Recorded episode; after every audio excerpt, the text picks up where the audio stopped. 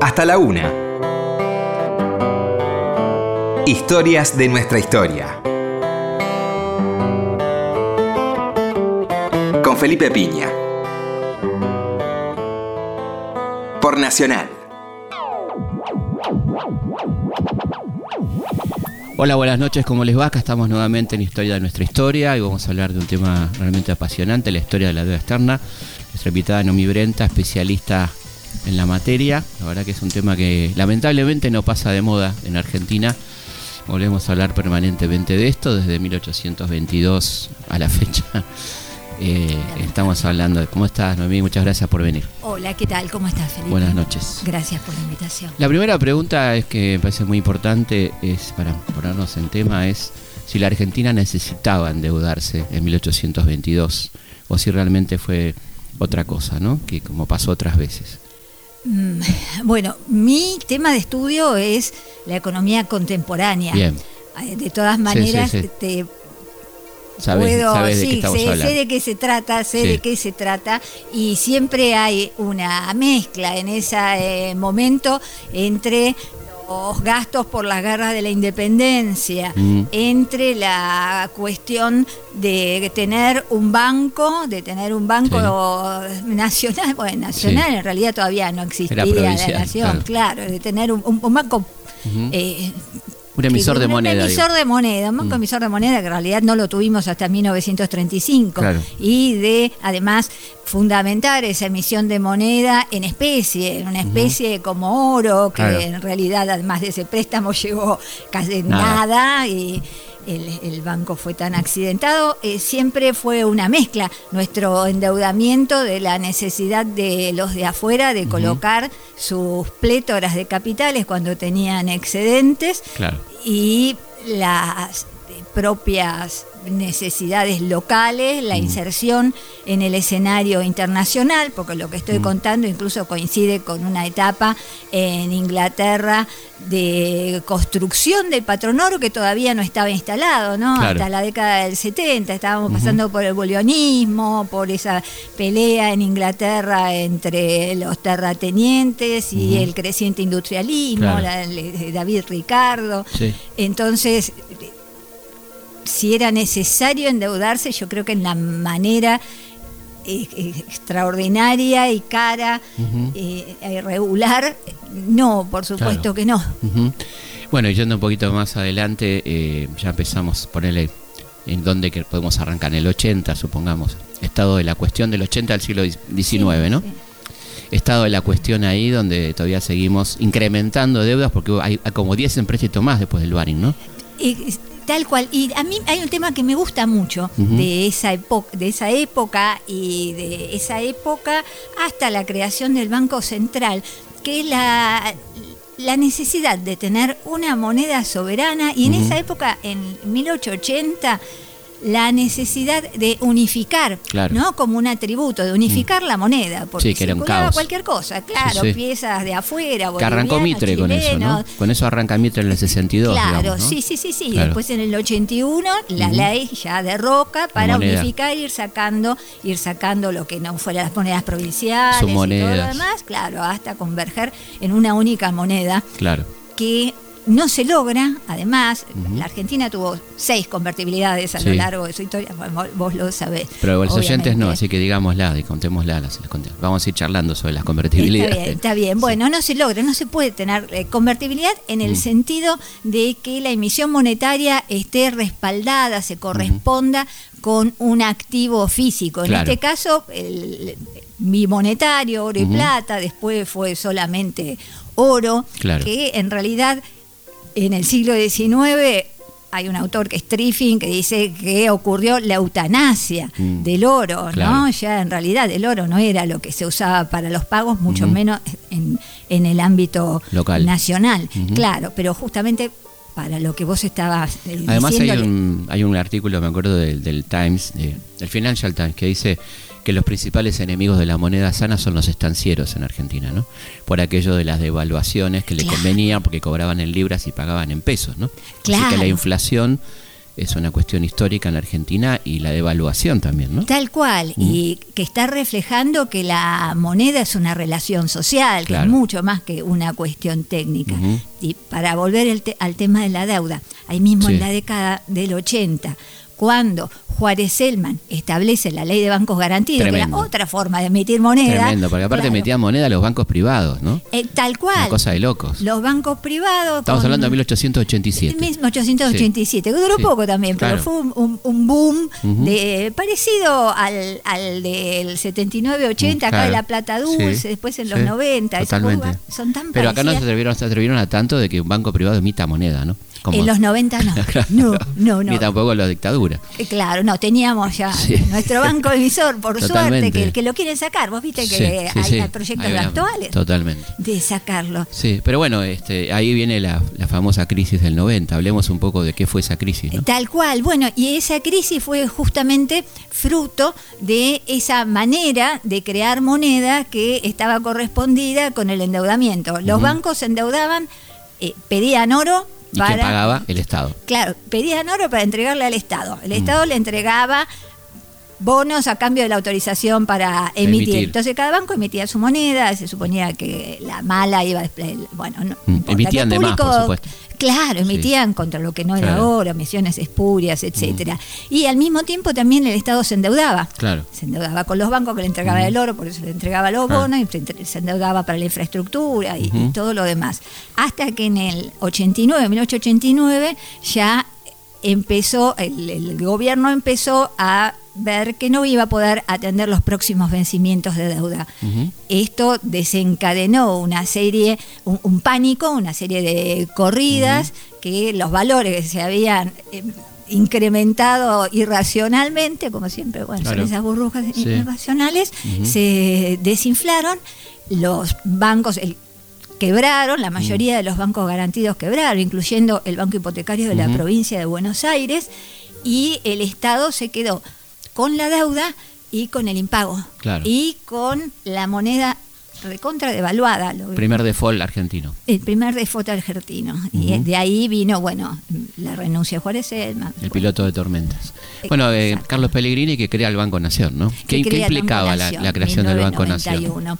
Y implicaba que provisoriamente, se supone que el Banco Nación, para la, la ideología de la época, no tenía que, haber- que existir un banco que fuera puramente público. Y además le tenían mucho miedo los privados, los pocos Claro. privados que podían Sí. intervenir, que cortaban el bacalao. Que, Totalmente. ¿no? Había habido un gran tipo antes, perdón que te interrumpa, que fue Mariano Fragueiro, ¿no? Sí. Que hablaba del banco con una función social, ¿no es cierto? Eh, eh, está siempre Mm. la tensión entre la función social de las finanzas Claro. claro, y, y- y ese aspecto, aspecto depredador, especulativo. El Banco Nación significaba crea- crear un banco que pudiera regularizar ese caos de los bancos que quebraran, un Claro. espacio para el descuento de documentos, digamos, un espacio para el ordenamiento, y la idea era que fuera un banco que transitoriamente el eh, estatal, transitoriamente estatal, pero que el capital lo suscribieran los privados. Claro. Lo que pasa es que los privados nunca No lo no, suscribieron. querían, no lo suscribieron. A pesar de que. Pellegrini los reunió a todos, él dijo necesito tanta plata para asumir la presidencia, ¿no? Porque no tenía, un- estaba quebrado el país. Bueno, Claro. eh, pero el, el No banco ocurrió. no, para el banco no ocurrió, ocurrió Claro. el arreglo Romero de la deuda Claro. y finalmente en 1904 el arreglo el Romero que era tomar deuda para pagar deuda, di- digámoslo. ¿no? soy- eh, qué buena definición, Mm. así, tal cual. Tomar sí, deuda sí. para pagar deuda. Y aparte era como una, como una genialidad lo que decía el tipo y era exactamente eso, ¿no? Y era la manera de la época. Hay, hay una película de Groucho Marx que eh, se trata de, de un Estado muy endeudado. Que, que, Ujú. Feudonia sopa de so- Sopa de ganso. sopa de ganso Y la Ah, República bueno. era Feudonia, creo, sí, algo así. ¿no? Feudonia ah, Algo así era, así, extraordinario. Que él es el presidente. claro sí, Sí. que quiere seducir a la viuda para que le Sí. preste sí una gran película de los hermanos Marx. Sí, Sopa de ganso, altamente. re- Hay muchos discursos políticos de, de Grucho geniales ahí, ¿no? Y creo que es una película que todos los habitantes de un país endeudado deberíamos ver. Además Claro. debe estar libre en internet. Sí, está totalmente. compré, Está, en- está YouTube, estar. re fácil verla completamente. ¿Y cómo seguimos con la historia de la deuda desde 1890? Un poquito adelante. Tenemos mucho para charlar. ah, claro, ahí, ahí Seguimos conversando con Noemí Brenta sobre su libro sobre la deuda externa. En realidad son dos, uno muy lindo de, de Udeva también, ¿no? Argentina y el FMI. Sí, sí, sí, la historia de las relaciones Sí. entre Argentina y el FMI, que fue mi tesis de, de doctorado en economía en la UBA. A eso falta, vamos a llegar después con- cuando estemos en el Bueno, de- 50 y- después hablamos. 56. 56, claro. Exactamente. Tal cual. Y bueno, la en- en- no vamos a, hacer todo el recorrido, pero la deuda de Argentina, la deuda del Tesoro, porque la deuda pública, ¿no? Sí. Siempre la, la que más nos ajusta y la, Sí. la más preocupante. Siguió creciendo durante esos años de esos años de superávit de la balanza comercial, Claro. que Argentina era un gran exportador. Pero cuando vino la Primera Guerra, ahí ya La primera crisis importante, ¿no? Sí. claro. Sí, sí, sí, sí. Se reducen las inversiones, este, Las, la in- ve. claro, las exportaciones y las importaciones también. hay, hay una enorme sí, caída, que yo creo que eso ayudó, no sé qué pensás vos que de esto A la industria. más que yo. Sí, Claro, eso fue. Sí, yo creo que ahí en el periodo este de que le toca en suerte a Victorino de la Plaza y después a, a Irigoyen, es un periodo de, de, de una sustitución de importaciones, la primera sustitución de importaciones, ¿no? De alguna manera, ¿no? Sí, sí, sí. em, lo- Y lo que obviamente pensaba- no, no como respondiendo a un plan, porque el gobierno No, seguía siendo súper agroexportador, ¿no? Sí, Pero sí, sí. no hay rem- más remedio que producir acá lo que antes importábamos, ¿no? Sí, sí, hay una primera. Lo que me preguntaba es en qué medida ayudó al triunfo de la Unión Cívica Radical en las elecciones del 16, esa malaria, no Sí. esa depresión Y yo creo que sí. los sectores populares Totalmente. estaban tan Sí, yo creo que sí. miserables. Seguramente que sí. Yo creo que sí, porque era claramente producto de todo lo que había pasado anteriormente y, y la representación del régimen en lo que estaba ofreciéndose como alternativa, ¿no? Así que yo creo que sí. ¿Cómo fue Irigoyen y la deuda? El Y- radicalismo y la deuda, digamos. El radicalismo, vos sabés, no cambia, no cambia el modelo económico, Mm. Totalmente. sigue siendo Lo agroexportador, consolida, más ¿no? bien, lo- y claro, y, como dice bien- Rock, lo legaliza. Como dice David Rock, lo legaliza. Y pone lo, lo que da es la participación de las de las clases populares Mm. y sobre todo de, de esas clases medias en ascenso, el, el- el régimen. Y la deuda sigue creciendo, sigue creciendo, pero también hay inversión pública, tanto durante el gobierno de Irigoyen como de- durante el gobierno de Alvear, ahí en ese interregno en- entre los dos Sí. gobiernos de Irigoyen. La cosa se precipita cuando a partir de la Gran Depresión, a partir del crack del 29 Claro. y de la Gran Depresión, los capitales dejan de afluir, Inglaterra deja de exportar, que además esa es la otra situación que nos complica, en cierta manera nos complica y en cierta manera nos favorece, nos permite hacer ese despegue Claro. industrializador, que es que Inglaterra era una potencia en decadencia ya desde la década de, de- de 1890, Claro, en realidad desde la crisis de Sí, la, la crisis 1873. de la Baring incluso, ¿no? Y claro, la crisis de la Baring, que, Claro. está relacionada sí, con nue- nuestro Sí, no nos- pago no, y con otros, Un orgullo nacional. y con malas Hicimos- inversiones Hicimos en. África Claro. también. Sí. Y mm, No fuimos los únicos, ¿no? También hubo otras cosas que le pasaron a la Baring, pero tuvo que ver la crisis argentina con la Baring, sí. claro, y hay un autor, Arrighi, Ujú. que marca la crisis de 1873 como la crisis señal de la decadencia británica, cuando Gran Bretaña ya no puede enfrentar la competencia con las potencias en Claro. ascenso, con Estados Unidos. Alemania, Bélgica, Claro. bueno, Francia. Sí. y se va quedando atrás y vive de los invisibles, de la- los intereses de los préstamos, la remuneración de las inversiones, Las colonias.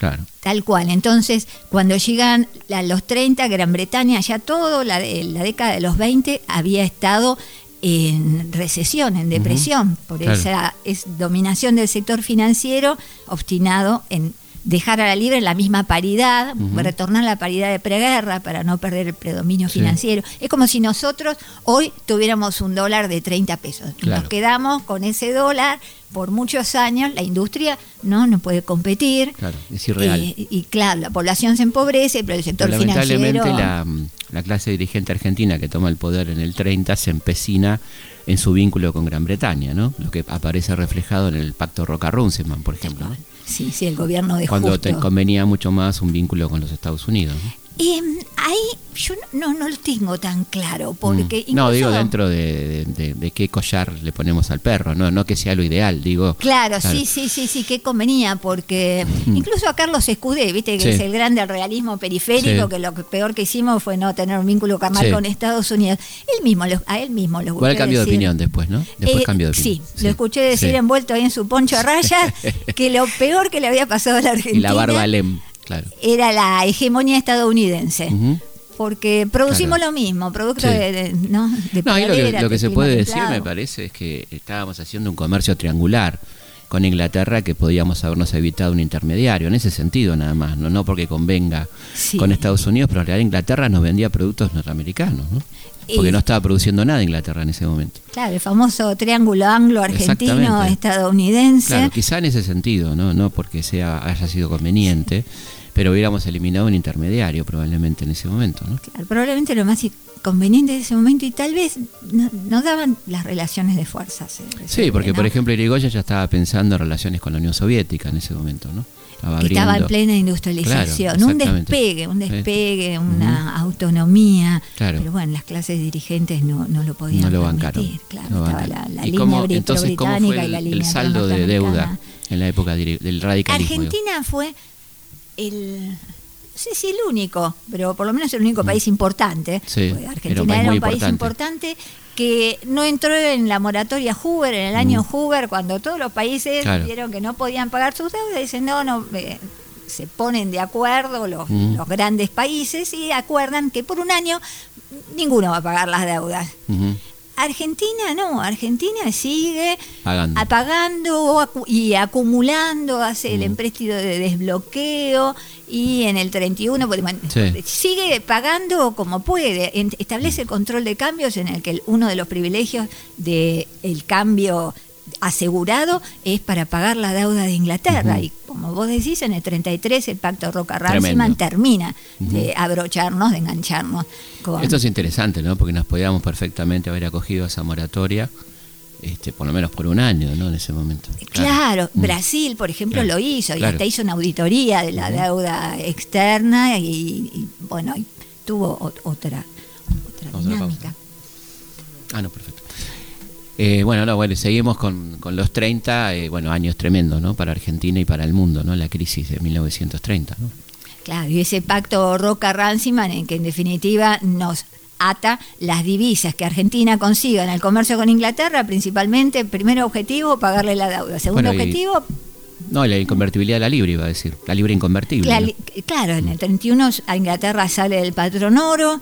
Y Nosotros este, destinamos cambios, las pocas divisas que consigamos, porque nuestro comercio exterior baja la mitad, el Claro. precio de nuestras exportaciones baja la mitad. Si estaba el trigo en 10, Sí. no sé, de- libre la tonelada, pasa a estar en 5. F- Precio fijado por los países centrales, por supuesto, ¿no? Tal En cual, ese, en ese contexto, ¿no? Bueno, y llegamos a un momento, porque queremos llegar a- al, al punto más fuerte, que fue el peronismo y la deuda, ¿no? Como fue el vínculo entre el peronismo y la deuda, que da para mucho, ¿no? Sí. Eh, bueno, Petro, Petro- Todo igual esto se- Eh, está estamos- grabado, está grabado, Ah, corregimos. Sí, sí. Arranca de vuelta. Eh, Perón ya anuncia la repatriación de la deuda externa y la conversión en deuda interna. Entonces, como estaban esas libras bloqueadas por todo lo que le habíamos seguido vendido, seguido vendiendo a Inglaterra, Que fue y- mucho, que fue mucho. claro, fue mucho, más de 150 millones de libras y se había quedado como pagos, nos acreditaron los pagos en los bancos de Inglaterra. Durante la guerra no pudimos disponer, entonces había que usar esas divisas y como decís, la libra inconvertible. Claro. Ya con las libras no podíamos comprarle a Eso Estados quiere Unidos. decir que no podemos comprar dólares ni cambiarlo a otra divisa, ¿no? Para aclarar qué es la inconvertibilidad de libra, ¿no? Exacto, claro, no podíamos comprarle a ningún otro país a menos que ese país usara las libras, que Claro. era Inglaterra y la zona de las libras, la zona de las colonias del Commonwealth. Commonwealth. Claro. pero nosotros necesitábamos comprarle maquinaria a Estados Unidos, insumos, Mm. claro. que era el país que tenía la- el Ujú. aparato productivo intacto. Entonces Claro. era con esas libras algo había que hacer y una de las cosas que hizo Perón fue repatriar la deuda- externa, es decir, no nos quedó deuda Claro. externa, que era un mínimo, Eso fue en 1947, ¿no? Sí. La independencia económica. La independencia económica, Que se tal cual, Tucumán. 9 de julio, sí, sí, exactamente. Y después nos agarra la restricción externa, Ujú. es- es- esa vulnerabilidad que tenemos de la escasez de divisas, bajan los precios de nuestros productos de exportación. Y el tema del petróleo, ¿no? Que necesitamos petróleo que se solo se compra con divisas. Mucho Todavía no nos, petróleo. auto, no, se- no nos autoabastecíamos, una industria que había crecido enormemente y hace falta divisas, ¿no? Tal cual, para ese crecimiento grande de más del 10% anual necesitábamos más combustibles y si bien producíamos en la Argentina, estábamos muy lejos de autoabastecernos y de tener las tecnologías para extraerlo, para refinarlo. Dependíamos de, de las tecnologías de qué compráramos, en las que Claro. Perón intentó, bueno, hizo, intentó hacer una diversificación, hizo los famosos contratos petroleros que... fueron tan objetados Claro. por Frondizi que después firmó Incluso por la propio, el propio peronista, como Jaureche, por ejemplo, ¿no? Claro. Claro, claro. Y la cuestión es que cuando nos agarra ya en el 49 esa dificultad de la escasez de divisas para seguir importando lo que necesitábamos de- para seguir la industrialización y profundizar el crecimiento, la salida que encontró Perón, que ya venía de antes, fueron los convenios bilaterales, de país con Claro. país, ya venían de los 30. Claro. ¿no? Los, los pa- países hacen una lista, lo, lo explico para lo- Sí, sí, sí, eh, un convenio bilateral es que dos países, por ejemplo Argentina y Suecia, cada uno hace una lista de lo que está dispuesto a venderle y a comprarle al otro.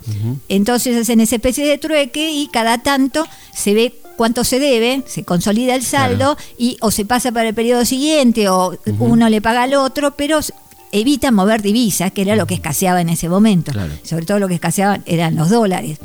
Entonces, Perón hace esos convenios, hay unos 20 cosas, profundiza los convenios de los 30, los renueva, incluye otras cosas, por ejemplo, la industria cinematográfica. Claro. O sea que eh, el 48 en el convenio con Suecia incluía la industria cinematográfica argentina y la industria, claro, del cine sueco, que aquí entró muy tempranamente. Acá fue el primer país que donde Berman triunfa prácticamente. Y tiene que ver con y esto. tiene que ver con eso, con, con el convenio bilateral. Qué Sí, interesante. Vamos a una cual. pausa y seguimos hablando con Umi Brenta sobre la historia de la deuda externa en Argentina. Hasta la una. Historias de nuestra historia. Seguimos en Historias de nuestra historia. Seguimos en Historia de nuestra historia. Bueno, quería contarles que mañana, hoy, en realidad sábado, a las 22 estamos en Canal 9, como siempre con Karina Mazoco, con Instantes de Vida. Que este miércoles 13 de noviembre vamos a estar a las 21 horas en el Teatro Cervantes de Quilmes con el querido amigo Darío Stanriver haciendo preguntas de la historia y la filosofía 3, la justicia, la patria y el rock. ¿eh? Ahí estaremos charlando entonces. Las entradas las pueden conseguir a través de ticketargentina.com.ar y nos vemos en el Teatro Cervantes de Quilmes el 13 de noviembre a las 21. Si quieren comunicarse con nosotros, las vías de comunicación son muchas, varias, múltiples. Por ejemplo, por Twitter, que pueden hacerlo por arroba Felipe Pigna. También en Instagram, arroba Felipe Pigna. En Facebook, Felipe Pigna, página oficial. Eh, y bueno, ya más no se puede, pero sí se puede porque también está nuestra página web www.elhistoriador.com.ar donde también tienen ahí un mail de contacto. Historias de nuestra historia. Por Nacional. Seguimos en Historia de nuestra historia charlando con Noe- Noemí Brenta sobre la historia de la deuda externa argentina, el vínculo con el FMI. Y bueno, y como se nos va acortando el tiempo, quería llegar al después de la caída de Perón, el derrocamiento, la libertadora, y una de las primeras medidas de la libertadora es el ingreso al Fondo Monetario al que Perón se había negado todo el tiempo, ¿no? Porque el fondo nació en el 44, ¿no? Sí, la, la cuestión es que con esa deuda de los convenios bilaterales, que por eso los traía a cuento, y por consejo de Raúl Previch, para poder entrar al fondo, Argentina tiene que adoptar el multilateralismo. Quiere decir que los saldos con un país tienen que servir para comprar o pagarle a cualquier otro país. Compensar, digamos. Eh, claro, Claro. si tenés un saldo con Chile, el, el- tiene que estar hecho en una moneda ese saldo que te pueda servir para comprarle o pagarle a Francia o a cualquiera. Entonces, para entrar en ese multilateralismo, que era la exigencia, que es la exigencia del fondo para cualquier país, esos saldos que quedaban de los convenios comerciales y de inversión bilaterales son convertidos en deuda financiera Claro. en el Club de París. Es el Club de París que se crea en julio del 56, se hace la negociación grande, se hace porque el ministro de Hacienda Roberto Berrier era amigo del del, del secretario del Tesoro de Francia y bueno, París es lindo, supongo Sí, que claro. no eh, venían a estar contentos de de negociar ahí. Claro. Y ahí viene la, la cuestión del fondo, ¿no? De ingreso al fondo. Claro, después del Club de París, en las que 450 millones de dólares, que eran los saldos de estos convenios, se convierten en deuda financiera y además, después de firmar el acta, porque el club es un órgano informal, en el que se firma un acta en el que todos los acreedores, que son oficiales, son agencias oficiales de exportación, se comprometen a tomar esas condiciones. Ninguno puede ir a negociar por afuera. Después de firmar el acta, Argentina tuvo que firmar con cada uno de esos 11 países un convenio bilateral. Y en ese convenio, cuando vos los lees, ves cómo marca cómo la Argentina se compromete y se queda atada a importar de cada uno de esos países Claro. viene de capital, bueno, que esos países, principalmente europeos, que estaban trabajando para recuperarse, le, le pueden vender. Entonces ahí ya quedamos metidos de lleno en un único camino. Ujú. Y bueno, así que sí, después El del Club de París El camino es el Fondo Monetario Internacional. viene cla- tal que cual. inmediatamente lleva a que eh, Previch eh, aplique un plan del fondo, ¿no? Tal cual, vos lees el informe, viste, Mm, de situación y perspectiva de la economía argentina, eh, es la política económica de la autodenominada Revolución Libertadora. Que es eh, aumento de tarifas, congelamiento de, de salarios, liberación de precios, lo de siempre, ¿no? Claro, y endeudamiento. Endeudamiento. Endeudamiento. Previs le recomienda a la Argentina que entre en el Fondo Monetario para Mm. poder tomar los créditos blandos del Banco Mundial para infraestructura. Que Pero no van a ser usados por infraestructura. Cada vez que la Argentina fue al Banco Mundial por infraestructura, para electricidad, etcétera, le dijeron, ah, ustedes son muy atractivos, vayan al sector privado que está muy Claro. interesado. Y que está barato. Claro, Claro. claro. Mm. Así que no, este, no. Saldo de la Libertadora, económicamente hablando. una gran reforma, pasamos de una economía con mucha orientación del Estado a una economía mucho más de mercado y las importaciones aumentan mucho por la liberación Claro. comercial y financiera y llegamos a un- una crisis de pagos internacionales, endeudados una balanza y con comercial dificultad. completamente desfavorable. Tal cual, en esa Y situación financiera. asume Y financiera. y financiera, tal Y cual. ahí asume Frondizi. Ahí asume Frondizi. Que arranca bien y después, ¿no? Claro, que arranca bien esos seis primeros meses. Recordemos el, el político más crítico de la Libertadora, por eso Perón lo apoya. Viene con el plan desarrollista, ¿no? De industria, etcétera. ¿Y qué le pasa en el Y que le pasa que después de seis meses, en el que más o menos además está cumpliendo el pacto que había firmado con, Con Perón, Perón. claro, porque Perón llama a votar por el- la UCRI, Frondizi Gómez. en ya en octubre, Frondizi asume en mayo del 58, y ya en octubre vos ves en los números que empieza a aplicar las medidas previas al plan de ajuste que lanza como regalo de fin de año Claro. el 29 de diciembre. Bendecido con un acuerdo con el fondo, el primer stand-by, el 4 de diciembre. Así que ahí nos Tremendo, ¿no? Aumento de transportes, de tarifas, una cosa tremenda. enormes. Sí, enormes. Con, así la inflación se va a- en el 59 más del 100%, Ujú. Una devaluación que ya arranca en una cifra 58. inédita absolutamente en Argentina. Jamás No habíamos existía, tenido esa inflación. jamás. Nunca habíamos tenido tanto. Sí, así que tenemos ese- con una represión grande, ¿no? Y la llegada de. Álvaro Alzogaray al Ministerio de Economía, ¿no? Y sí, y sí, sí. Eso en abril de- del 59 se va a Donato del Carril, Ujú. que era el ministro que firmó el primer stand-by con el fondo, y Álvaro Alzogaray llega para frenar las pretensiones industrialistas. Mm, Eso, Básicamente, ¿no? sí, es- eso lo, lo declara explícitamente. Sí. Además recordemos que es un cuadro del, monetarismo, ¿no? De esta, de la escuela de Montpellerin, que es el único argentino que está en, en esa, en ese think tank de. Del liberalismo, ¿no? Sí, sí, Eh, sí. donde está Milton Friedman, Salvador de. Madariaga, Hayek, ¿no? Sí, sí, sí, sí, que están ahí agazapados hasta Y el objetivo 70. es este, ¿no? Destruir la industria, eh, frenar el avance tecnológico argentino, ¿no? Sí, dejar a la Argentina en ese rol subordinado, productor de materias primas, que está muy bien que produzcamos materias primas, pero tenemos que entender que los precios de las materias primas, como vos decías, Muy bajos. No los controlamos nosotros. Claro. Claro, a veces son bajos y a veces son altos porque Mm. se forman en los Sí. mercados internacionales. Entonces es como si vos tenés un ingreso hoy Mm. de 10, mañana de 20, pasado de 30, traspasado de 5. completamente ajeno a tu control y además que no podés prever, porque no lo podés saber. Que lo Eso- dijo sabiamente Carlos Pellegrini en su momento. Ey, la Argentina es una fábrica, una fábrica de pasto, dice, ¿no?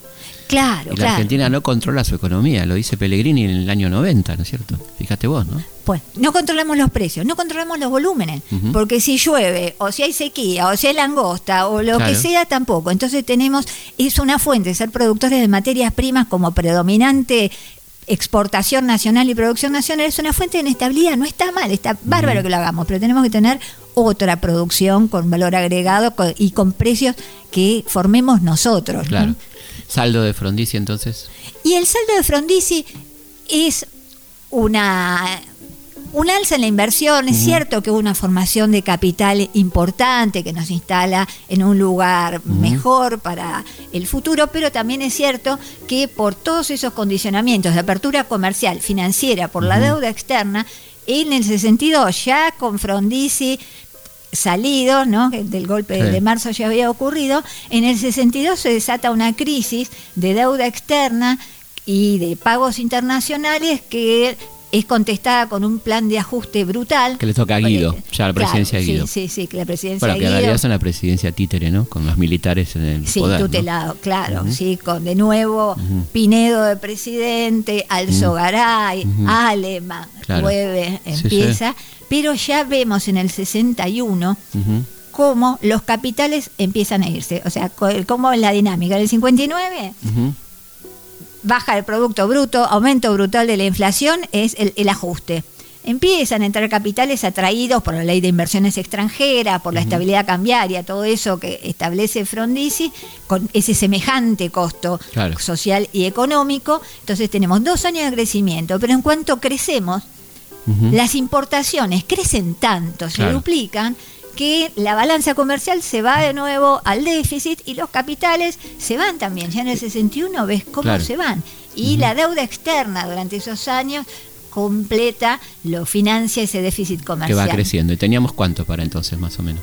¿Cuánto de qué? De- de deuda. mira, vos sabés que no hay cifras de la Ah. deuda externa hasta el 63. Ah, Galazo tiene, Galazo tiene en su libro de la Sí. deuda externa un- un- unas estadísticas. Lo llamé para preguntarle Mm. Claro. Mm. quién las había calculado. Me dijo que lo había calculado un compañero de la facultad. Entonces yo tomo las cifras de él, Claro. porque son Sí, sí. la- las que están. Mm. Eh, si no me traiciona la memoria, teníamos como dos años de exportaciones de deuda externa, y- pero no, no, no estaba centralizada. Vamos a Ilia. ¿Cómo fue el- esos tres años de Ilia, no? Bueno, claro, Ilia en el 64 tiene, él asume en octubre Mm. del 63 y dispone ya en la plataforma, dice, revisar las relaciones con el Fondo Monetario, con el Banco Mundial, recuperar los resortes del Los control de la economía nacional. Claro, eh, una de las primeras medidas que Claro. toma en noviembre es anular los contratos petroleros. Asume en octubre, en noviembre Claro. ya, o sea que la traía, ya era un anuncio de la plataforma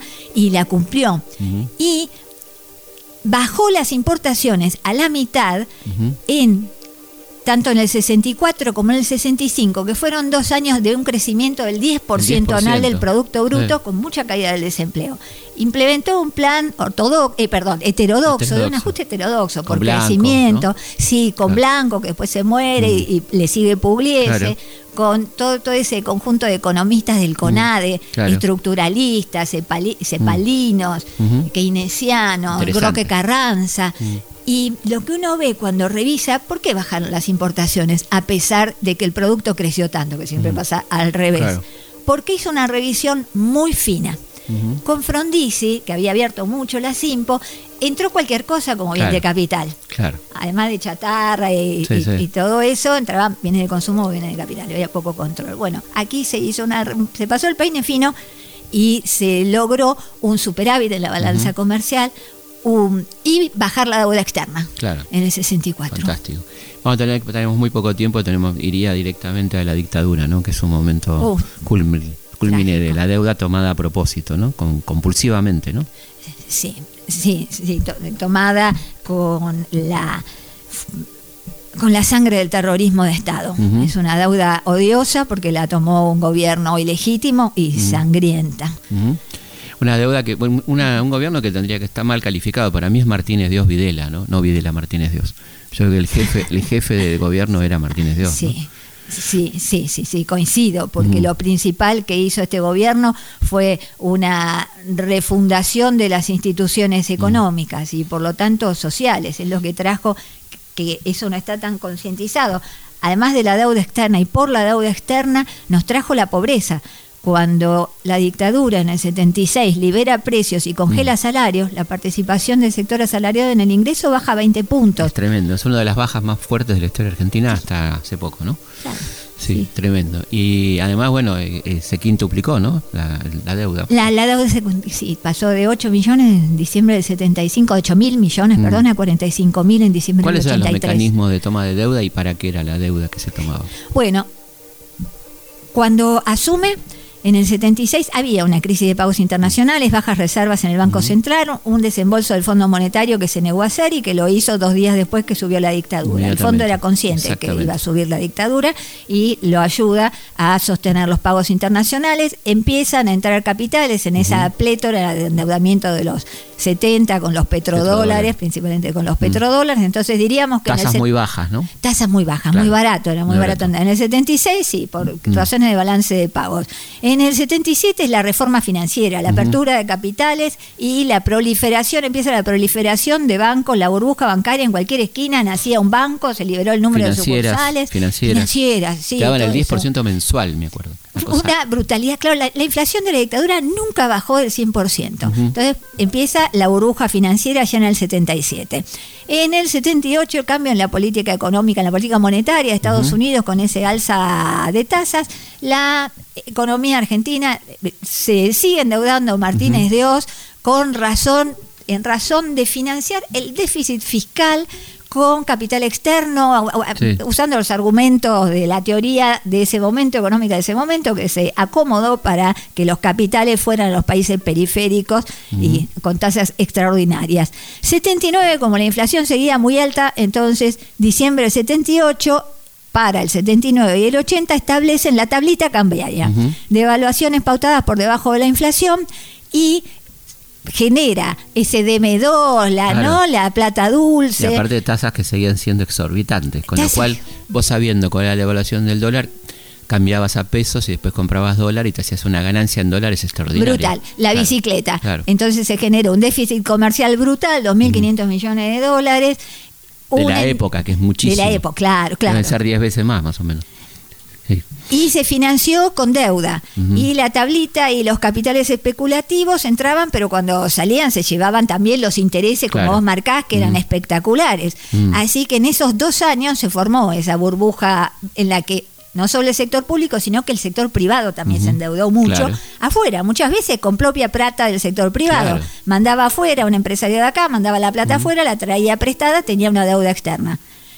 Ya cuando a partir de la crisis bancaria, en el 80, los capitales empiezan a irse, porque el tipo de cambio además ya era imposible sostenerlo, y cambia el gobierno en plena crisis, cambia así, se va de Videla, viene Viola, elegido por tres, como, y viene, claro, el ministro de Economía nuevo, Lorenzo Sigo, claro, hay una devaluación en el 81, que es lo que se estaba esperando, y ahí empieza el ajuste. El que apuesta al dólar pierde.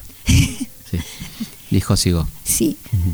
El ajuste empieza y la estatización de la deuda privada. O sea, con la razón de evitar que los privados compraran dólares para cancelar anticipadamente sus deudas afuera, porque el dólar, ¿no? la moneda se venía devaluando, por varios mecanismos, seguros de cambio, swaps, hay toda una ingeniería financiera, la deuda privada va paulatinamente estatizándose. O sea, es un proceso que dura hasta el 88, porque se emiten instrumentos de deuda que duran, se, se, renueva. 6, 7 años. Claro, porque los instrumentos van venciendo anualmente. Ese UPA sueldo eran 23 mil millones más o menos, ¿no? Lo que se estatizó. Sí, sí, sí, sí. está el libro de Olmos. Claro, de Olmos. Que, en el que está uno por uno, sí, la de la denuncia, sí, sí y que está uno por uno, quiénes eran, cuáles eran las empresas, cuánta deuda tenían, quiénes eran los bancos acreedores, bueno. ¿Hasta qué punto esta gente fue avisada de que podían tomar deuda que las pagaba Dios, digamos? Porque hay, hay, un, hay un incremento interesante de toma de deuda en el, entre el 80 y el 81, ¿no? Eh, la verdad es que no, no lo sé, no lo sé la sentencia del juez Ballesteros, Mm. que, que tiene como Sí. 300 páginas, no lo dice. Tal vez Claro. eh, no he visto Sí, investigaciones lo que está no las conozco. no lo que sé. está ahí muy interesante de los documentos de Ballesteros son la, la cuestión de toma de deuda por empresas como agua y energía, ¿no? Sí, las de empresas- 200 millones de dólares, por ejemplo, que iban al mercado financiero, no iban a la a obra, ni agua, ni energía, ni a nada, ¿no? Sí, e- eso sí lo he estudiado, Sí. está en mi libro, que eh, traté de contestarme de esa época, o sea, Claro. mi, mi libro va desde la dictadura hasta Macri, y las preguntas que no sabía, para no si uno escribe sobre lo que ya sabe, se aburre. Entonces, ¿quiénes eran los acreedores? Habían más de 300 bancos acreedores. Claro. Eh, bancos norteamericanos principalmente, europeos, algunos japonés. ¿Y quiénes eran los deudores? Lo que vos estás marcando, unas 15 empresas públicas tomaron deuda que no era deuda para pagar en dólares, sino que era deuda para sus gastos corrientes. Era deuda, como vos marcas, para traer dólares, para venderle al Banco Central, para seguir financiando la bicicleta. El caso de IPF, La 6 mil millones de dólares, ¿no? Que de, de- de la empresa productora de petróleo, digamos, quedó en crisis. Quedó, destrozada. quedó vaciada, además Claro. le- a IPF lo obligaron a vender combustibles a, a la competencia por un precio inferior, la- em- empezaron las privatizaciones Claro. periféricas de, de Claro. sectores, eh, sí, sí, IPF era la joya de la abuela, Que la ¿no? destrozaron. que- que- codiciada por las grandes petroleras de afuera. que sí. Bueno, el saldo, por supuesto, es un saldo tremendo, ¿no? El saldo de la dictadura en todo sentido y, y también en cuanto a deuda, ¿no? Y en, en cuanto a deuda nos dejaron que el problema central de la economía argentina, de la economía y de la sociedad, en los 80, en los 90, hasta el default y hasta la regularización de la deuda en 2005, hasta el canje, el problema principal fue la deuda externa.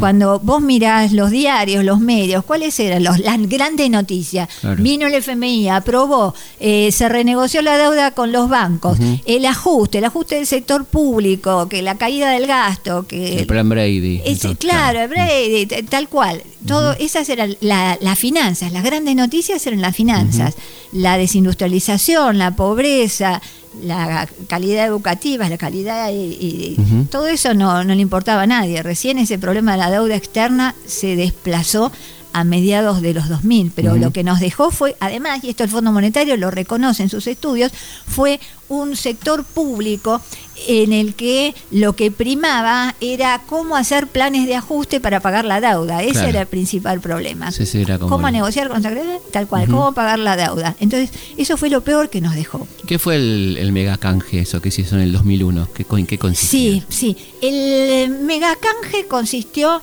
en cambiar la deuda pública emitida en moneda extranjera, en bonos, en poder de los deu- de los acreedores argentinos en mayo de 2001, que fueron unos 50 mil millones de dólares.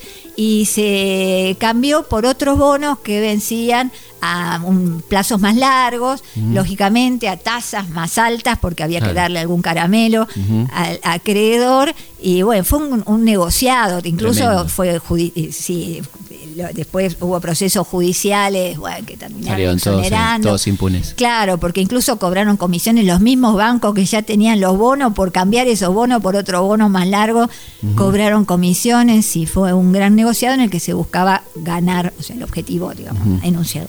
Bueno, te vamos a volver a invitar para hablar de lo que sigue de la deuda, pues se nos está terminando el programa con mucho gusto y el, el otro libro, Argentina del Fondo Monetario. Así que muchísimas gracias, Noemí, por haber venido. Se nos está acabando el tiempo. da- Bueno, da muchas para un gracias, muchas gracias a ustedes, muy, muy interesante todo y ojalá me invites Sí, a supuesto. hablar de cómo ya no tenemos el problema de la deuda. Ojalá, ojalá podamos hacer eso.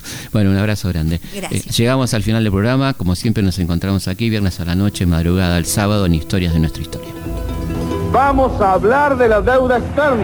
El dólar americano, en su valor adquisitivo, no es, diremos, el valor fiduciario escrito en el billete, porque está sobrevalorado sobre eso. Y esto se comprueba muy fácilmente. Hay una ley fiduciaria de los Estados Unidos que dice que al que va al Banco Federal le entregan el oro correspondiente al billete que entregue. Si usted va a la Reserva Federal y le dice cuánto vale una onza Troy, le dirán 35 dólares. Usted saca 35 dólares y dice, deme una onza Troy, no se la venden ahí porque ellos no venden oro. Entonces hay que ir a vender al, mercado, a comprar al mercado libre. En el mercado libre, usted pide la onza Troy y le dan el oro. Pero ahí vale de 40 a 45 dólares la onza Troy. ¿Qué quiere decir eso? Que los 35 dólares por onza Troy es, es falso. Los americanos fijan el valor del oro por el dólar, no el valor del dólar por el oro. Si usted hace un empréstito en los Estados Unidos, supongamos de 100 millones de dólares, ya al firmar el empréstito usted va perdiendo el 25% por la sobrevaloración de la moneda.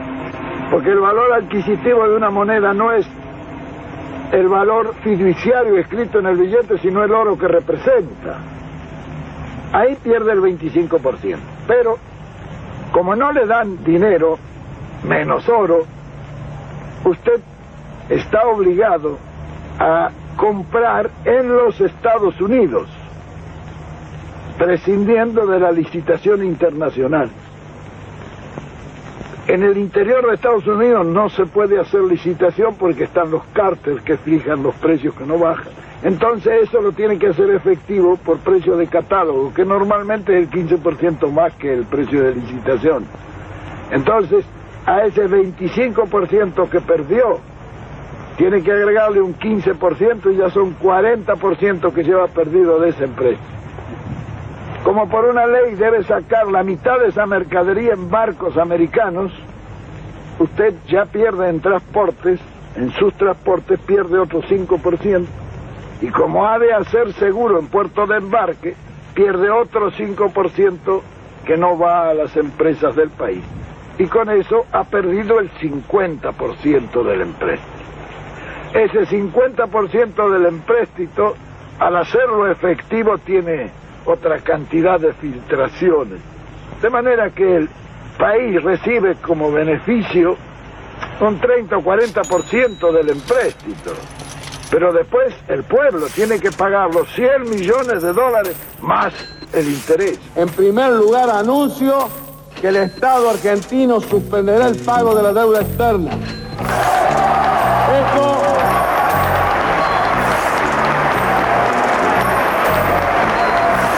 Qué lindo es dar buenas noticias. Historias de nuestra historia. Conducción, Felipe Piña. Producción. Cecilia Musioli. Edición. Martín Mesuti.